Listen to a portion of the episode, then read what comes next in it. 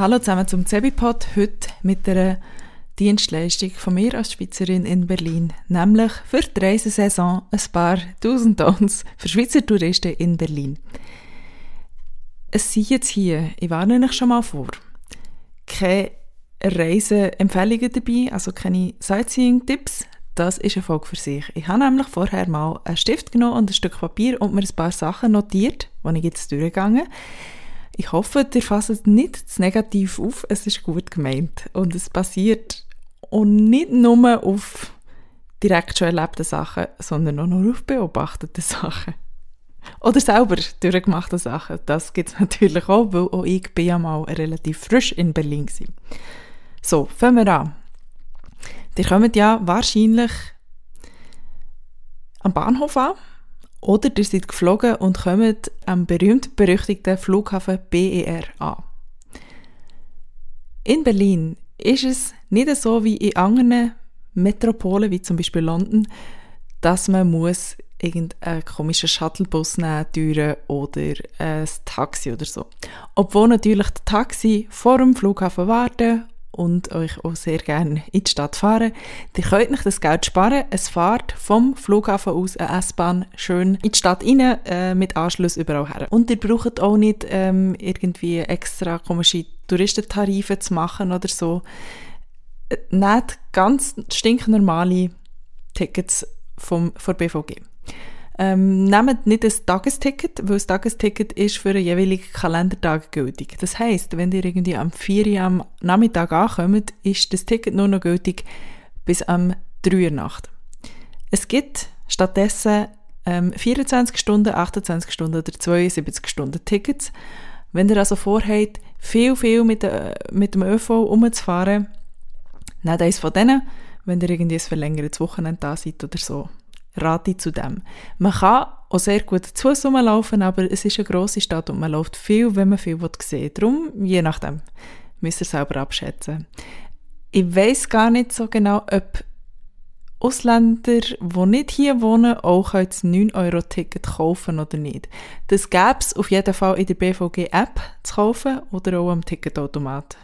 So weit habe ich jetzt nicht recherchiert. Ähm, wenn ihr vorhabt, mit dem Velo umzufahren, die Stadt ist ein bisschen einschüchternd, wenn man ähm, nicht so gewohnt ist, eine Stadt zu fahren mit dem Velo. Es gibt auch jedes Jahr ein paar Leute, die sterben auf dem Velo. Ähm, also wenn, dann seid vorsichtig. Mit dem Disclaimer. Ähm, man kann Velo mieten bei Hotels, bei Spätis und so weiter.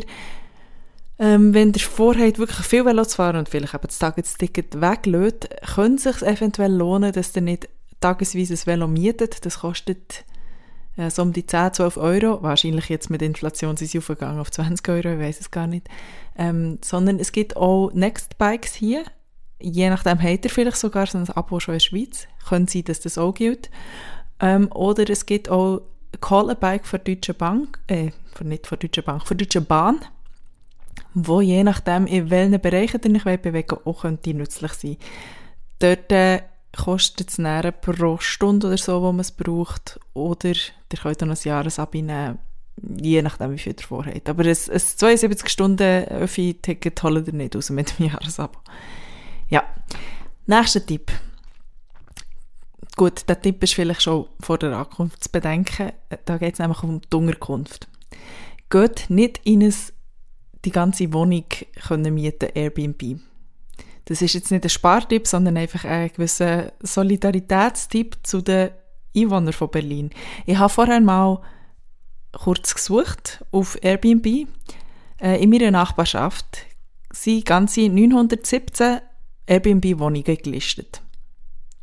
Ich habe die gleiche Suche auch gemacht auf ImmoScout, ohne jegliche Einschränkungen. Also ImmoScout-Suche äh, Berlin-Prenzlauer Berg, ohne Cap wie teuer das es darf sein oder wie gross.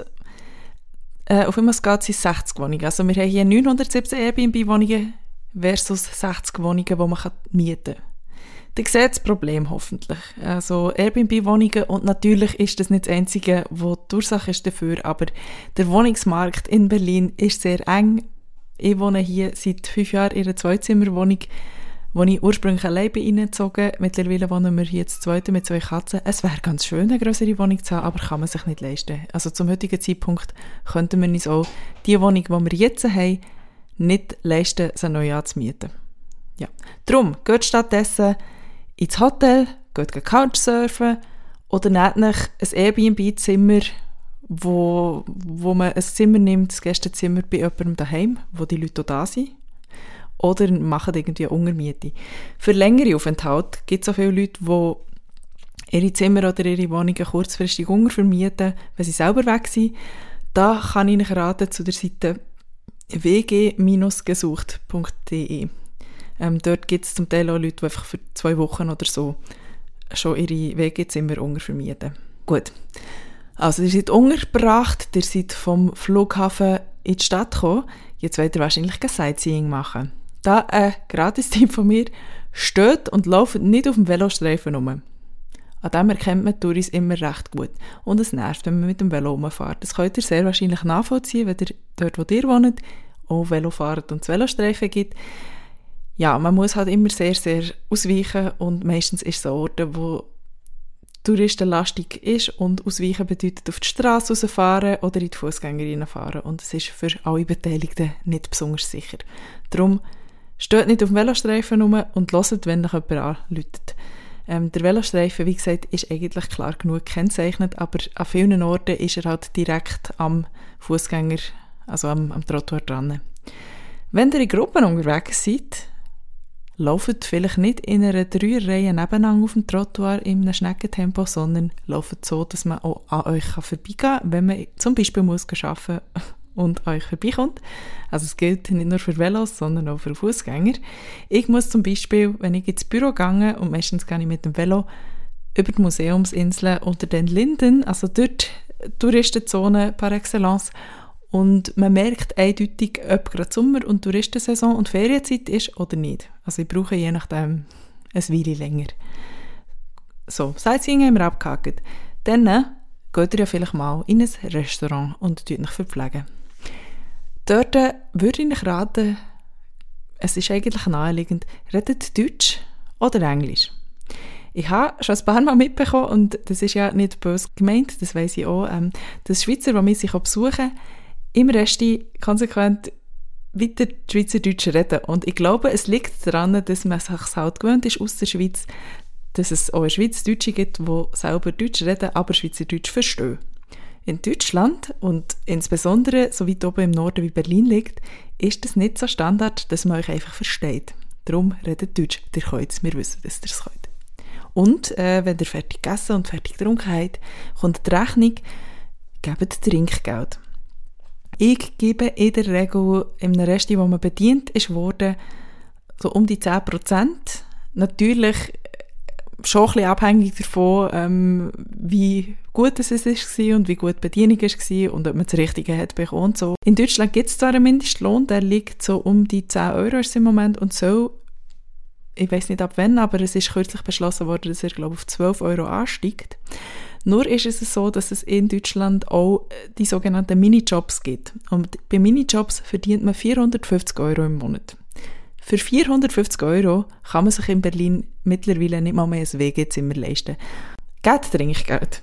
Eben 10% bei Bedienung, ähm, wenn es so Sachen sind wie irgendwie Döner oder so, also etwas, was man Theke abholt, hat es meistens irgendwie ein Gläschen oder ein Kessel für Trinkgeld. Dort äh, wirfe ich je nachdem. Also entweder runde den Preis auf, was kostet, oder wirfen eben dort in das Kessel vielleicht noch 50 Cent oder so ein. Und ähm, Trinkgeld gilt natürlich auch für Leute wie Hotelpersonal, die auch dort arbeiten, gerne mal die Leute, die eben in sogenannten Minijobs gelandet sind. Ähm, wenn wir beim Zahlen sind, noch eine kleine, äh, ja, also nicht wirklich eine, eine Do's- oder Don'ts-Geschichte, aber vielleicht so ein eine, eine Sache, wo man sich kann jetzt Bewusstsein rufen, wo man nicht unbedingt so drauf kommt. Gerade gerne so bei Restis oder auch bei einem Späti zum Beispiel. Seid ein aufmerksam und schaut, ob, ob man nur bar kann zahlen Und wenn man nur bar kann zahlen achtet nicht mal darauf, ob der Betrag eurer Kasse eingetippt wird. Wenn nicht, geht dort vielleicht nicht nochmal her, weil das könnte darauf hinweisen, dass das eher richtig Geldwäscherei gibt, also wenn, oder halt Steuerhinterziehung, wenn das Zeug nicht richtig abgerechnet wird. Und ähm, ihr wollt ja mit, eu mit euren Ferien vielleicht nicht unbedingt irgendwelche Clans unterstützen. So, es ist zum Beispiel mal eine Mutmaßung von mir, weil das ist zum Teil schon ein bisschen komisch, dass äh, immer später die Leute bei einem Blick genau wissen, was es kostet, irgendeine Zahl sagen und ähm, die, das Geld einsacken und nicht in die Kasse eintippen. Vielleicht geht es auch nur darum, dass, dass man dem Chef irgendetwas unterschlagen Keine Ahnung, auf jeden Fall ein bisschen shady würde ich nicht unbedingt unterstützen. So, vielleicht äh, zwischen Sightseeing und dem Fressen wollt ihr vielleicht mal ein bisschen zur Entspannung in einen Park. Es hat hier viele schöne Parks. Es hat hier viele Parks, wo man auch ein bisschen vorsichtig sein muss. Also im Görlitzer Park zum Beispiel würde ich raten, passt auf euer Zeug auf.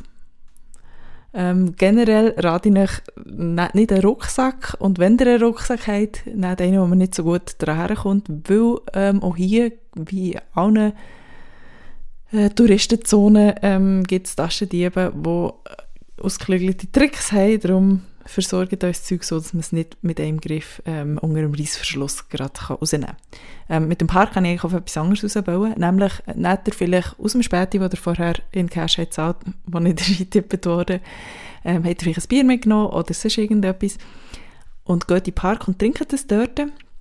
Das ist eine Pfandflasche. Entweder könnt ihr die Pfandflasche zurückgeben und bekommt für eine Glasflasche 8 Cent und für eine PET-Flasche 25 Cent. Auch für eine Dose gibt es, glaube ich, 25 Cent. Also für eine Dose sind es 25 Cent, bei einer PET-Flasche bin ich mir gar nicht sicher. Auf jeden Fall ist Pfand drauf. Ähm, was ihr auch machen könnt, ist das Pfand spenden und am besten macht ihr das so, dass ihr eure Pfandflasche einfach im Park unter einen von den öffentlichen Köderkübeln stellt. Nicht drei, das ist ein grusig, die dort wieder rauszuknüppeln. Darum einfach drunter und möglichst auch nicht irgendwo verteilt im Park, weil dann gehen sie eher kaputt und es gibt Scherben und so weiter. Ja. Und auch häufig beobachtet, die meinen es gut, ich weiss es, aber die PET-Flaschen nicht zusammendrücken.